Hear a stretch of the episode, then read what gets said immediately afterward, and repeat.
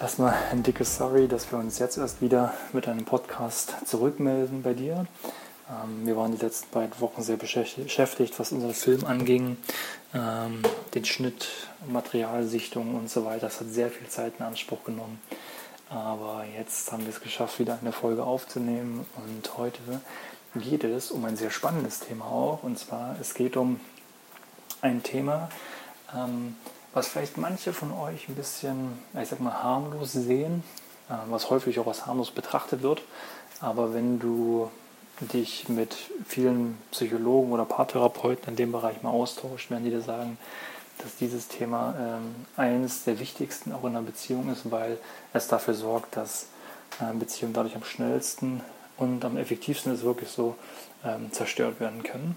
Auch wenn es jetzt krass klingt und das ist das Thema Kritik. Kritik am Partner. Denn sie sagen so, nichts zersetzt die Liebe schneller als die Kritik am Partner.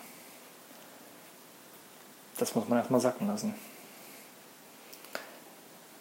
Was bedeutet das denn jetzt?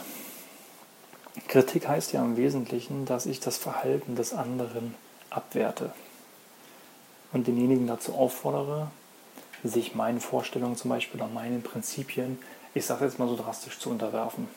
Ja, du mach das jetzt bitte so und so, weil mich stört genau dein Verhalten. Ich sage das jetzt so.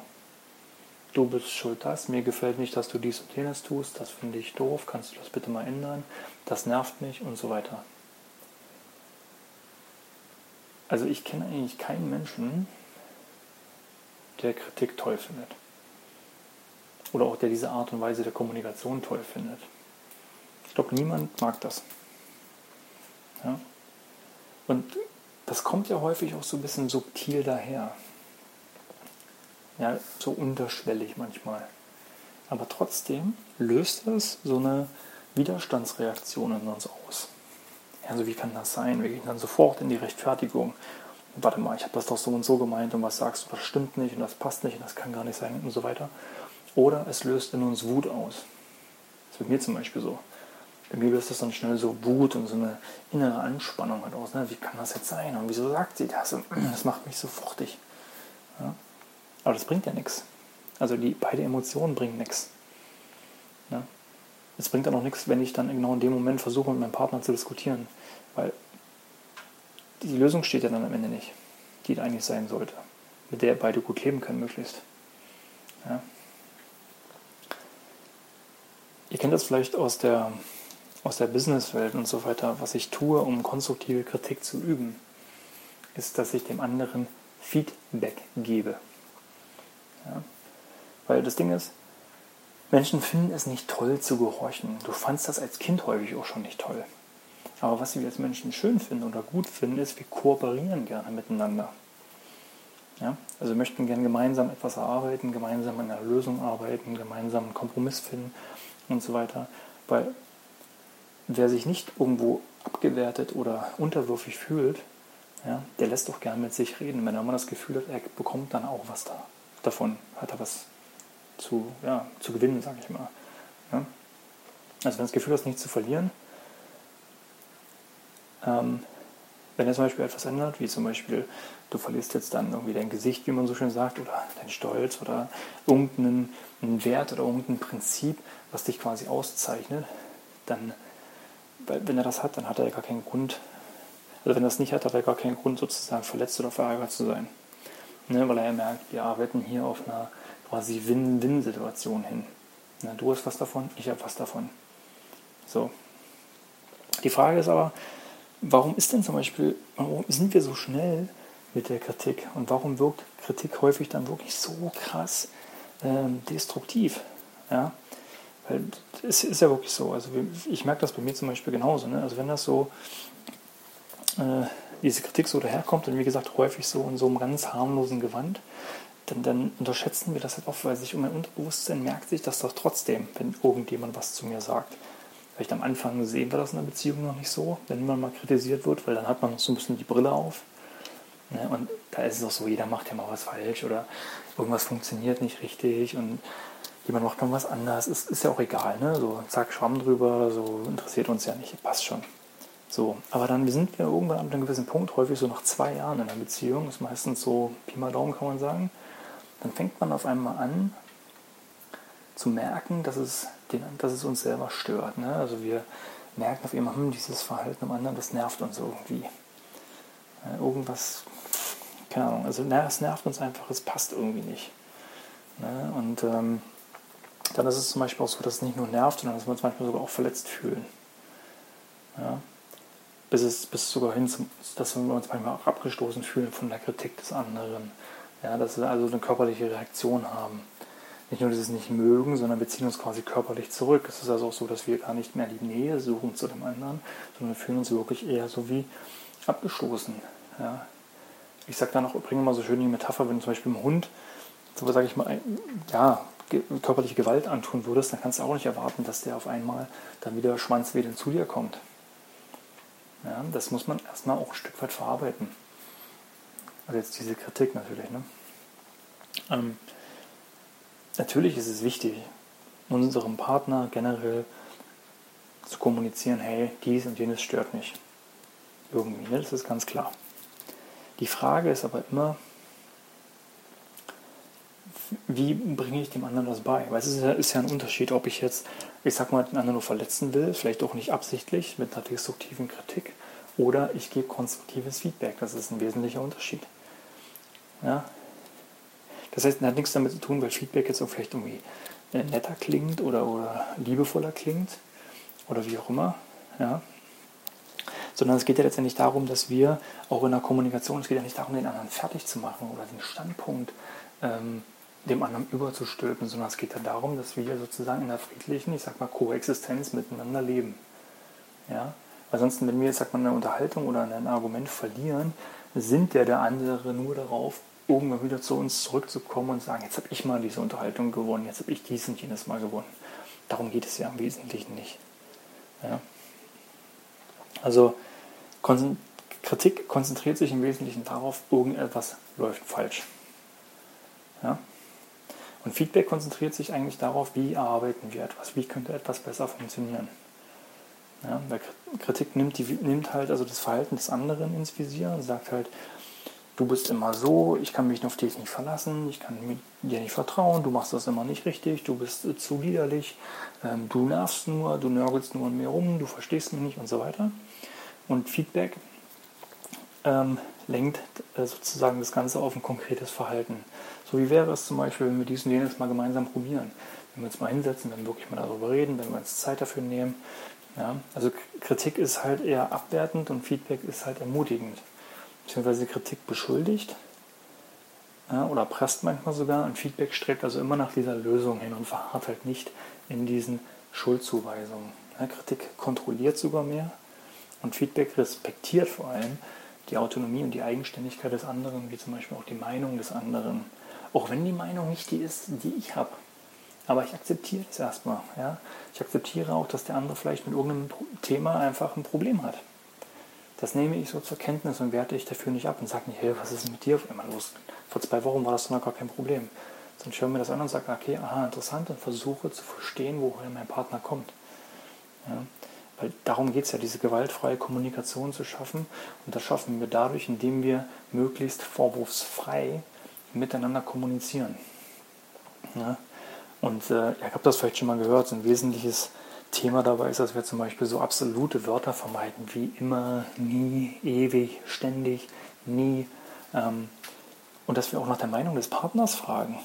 Ja, so wie geht es dir damit, dass wir dessen Wahrnehmung berücksichtigen. Ja. Es kann manchmal total verlockend sein, dass wir bei bestimmten Dingen sofort Kontra geben. Aber nimm dich doch lieber mal zurück. Ja, hör vielleicht mal aktiv zu. Wir haben ja vor allem zwei Ohren und einen Mund, dass wir erstmal zuhören und äh, dass wir bei bestimmten Dingen vielleicht auch mal genau nachfragen. Wie hast du das jetzt gemeint? Aber auch nicht immer gleich sofort ins Wort fallen, sondern den anderen erstmal ausreden lassen. Ja, ganz wichtiger Punkt. Und dann, ich mache mir zum Beispiel gerne Notizen. Wenn wir über irgendwas reden, ich schreibe mir Dinge halt auf, die gesagt worden sind und dann spreche ich dann darüber. Ja? Aber ich lasse sozusagen Alisa erstmal reden, schreibe mir Dinge auf und gehe dann nochmal mit meinen Notizen dann nochmal darüber und sage halt, okay, ähm, ich würde jetzt gerne zu dem, was du gesagt hast, nochmal Stellung nehmen, als Beispiel. Ja? Also das gibt uns halt die Möglichkeit, in Ruhe wirklich über bestimmte Dinge nachzudenken, wirklich zu überlegen, inwieweit kann ich mein Verhalten ein Stück weit anpassen, vielleicht etwas ändern und so weiter. Ja? Also das Ziel sollte immer mit in diesem Feedback ja ein Konsens sein, also eine Übereinstimmung, ja, mit dem wir beide leben können, was ich erst schon meinte, also eine Win-Win-Situation schaffen. Ja? Wo nicht gleich wieder ein Konflikt vorprogrammiert ist, sollte sich jeder damit wohlfühlen. Also, und vor allem halt auch nicht, das ist das, was wir auch immer sagen, geht bitte nicht mit einem Konflikt oder mit einem Streit oder so ins Bett. Das ist vollkommen scheiße einfach. Weil wir fühlt sich beide, fühlt sich für beide nicht gut an. Ähm, und deswegen versucht das bitte zu vermeiden, schafft dann vielleicht ein Zwischenziel für euch und sagt, okay, lasst das gerne morgen weiterführen und ähm, gebt euch einen guten Nachtkuss und schlaft gerne ein. Halt, ne? Also dass das nicht immer klappt, ist klar, aber versucht das so für euch als Ziel zu manifestieren. Weil dann kommt ihr auch nicht in diese negative Spirale von gegenseitigen ähm, Schuldzuweisungen. Das kann, häufig ist es manchmal so, dass, das, dass Paare das über Jahre erlebt haben. Und dann ist es natürlich schwierig, aus diesen Prägungen, aus diesem Erlebten irgendwann mal rauszufinden und rauszukommen. Ja, wenn du vor allem dann versuchst, dieses Feedback gegenseitig ähm, zu äußern und zu gucken, dass man gemeinsam an einem Strang ziehen kann. Ja, das dauert seine Zeit. Gibt dem Ganzen halt vor allem echt wirklich diese Zeit und diese Ruhe, um diese Routine, um diese Sprachmuster, um bestimmte Übungen für dich zu etablieren. Was Alisa zum Beispiel und ich manchmal machen, ähm, ich glaube, wir haben das auch in einer oder anderen Podcast-Folge schon mal erwähnt, ist wirklich so dieses äh, 10-Minuten-Prinzip, ähm, was wir halt dann auch anwenden. Wir haben das mal das erste Mal, glaube ich, von Falten und Andrea gehört. Die nutzen das auch, dass du einfach wirklich innerhalb von einer, also in einer Woche zum Beispiel setzt du dich zwei, dreimal hin mit deinem Partner. Ähm, kannst du auch täglich machen oder zweimal nur die Woche oder wie auch immer. Und dann hat jeder zehn Minuten. Und du sagst einfach mal zehn Minuten lang, was du an deinem Partner nicht so toll findest.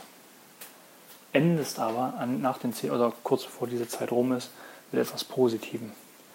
Aber so, dass du mal wirklich diese Seelenhygiene hast und alles mal rauslässt. Alles wirklich mal rausfeuerst. Und der andere hört einfach nur zu. Der hält die Klappe. Der hält vor allem stand, der guckt den anderen aber auch an, der ist aktiv komplett dabei. Der hört zu. Und nach diesen zehn Minuten ist der andere dran. Und dann geht das gleiche von vorne los. Ja, also ihr werdet merken, wie reinigend das ist. Das kann für manche auch erstmal schwer fallen. Ganz klar. Weil, wie gesagt, da sind wir beim Thema. Ne? Tut weh. Aber für manche hilft das. Also das wäre zum Beispiel ein, etwas, das ist das immer wieder, jetzt sind wir beim Thema Kritik, aber das wäre zum Beispiel so ein, so ein Tool, was man nutzen kann. Ich bin eher ein Freund von diesem konstruktiven Feedback, weil ich das auch aus meiner ähm, Arbeitszeit kenne. Und ich finde das super, gemeinsam an einer Lösung zu arbeiten. Ähm, aber dieses, dieses 10-Minuten-Tool ähm, hin und wieder mal einzustreuen, ist auch gut, dass man alles mal rausplauzen kann. Ja. Und wenn man aber nichts, muss nicht unbedingt ein Problem erschaffen. Wenn es vielleicht auch positive Dinge gibt, dann sagt positive. Ich glaube, da ermangelt es uns auch oft, dass wir uns erwischen, dass wir gar nicht so viele positive Sachen über unseren Partner sagen, weil wir vielleicht der Meinung sind, ja, das weiß er ja, kennt er ja schon. Ja. Jemand, also alle wollen doch mal, wollen doch gerne hören, dass er, oder anders, wir hören es doch gerne, wenn jemand zu uns sagt, ich liebe dich oder ich bin stolz auf dich oder das hast du super gemacht diese Komplimente ne? oder diese wunderschönen Worte, das will doch jeder gerne hören. Ja. Natürlich sollten wir das nicht inflationär verwenden und irgendwie jeden Tag zehnmal sagen, aber wenn wir das immer wieder sagen, ähm, ist das doch was Schönes und was Tolles. Von daher genau, denkt da gerne mal drüber nach, über dieses Thema Kritik und ähm, ich lade dich dazu ein, gerne da für dich mal drüber nachzudenken, wie bist du damit in der Vergangenheit umgegangen, wie gehst du jetzt damit um innerhalb deiner Partnerschaft oder wenn, auch wenn du Single bist, was würdest du dir von deinem potenziellen Partner wünschen äh, zu diesem Thema? Ja. Wir freuen uns, dass du wieder dabei gewesen bist in dieser Folge. Ähm, wenn dir diese Folge oder generell dieser Podcast gefällt, dann freuen wir uns natürlich über eine 5-Sterne-Bewertung von dir auf iTunes. Und ähm, freuen uns, wenn du in der nächsten Folge wieder mit dabei bist. Und wir wünschen dir natürlich von ganzem, ganzem Herzen ein wundervolles, besinnliches Weihnachtsfest im Kreise deiner Lieben ähm, oder mit deinen Freunden oder wo auch immer du bist auf dieser Welt. Ähm, wir wünschen dir einfach eine, eine, gute Zeit, eine entspannte Zeit. Ähm, ja, nimm dir die Zeit auch gerne für dich, um dein Jahr mal zu reflektieren, wie weit du gekommen bist bis hierhin, was super gelaufen ist, wovon du noch lernen konntest und äh, denn bald ist das neue Jahr 2019 für dich da und es sind 365 Tage, sprich 365 neue Möglichkeiten, ähm, ein wundervolles Jahr für dich zu gestalten. Also liebe, liebe Grüße von uns an dich. Genieße die Feiertage, mach dir eine wundervolle Zeit im Kreis deiner Lieben. Bis dahin, alles, alles Liebe von uns. Ciao.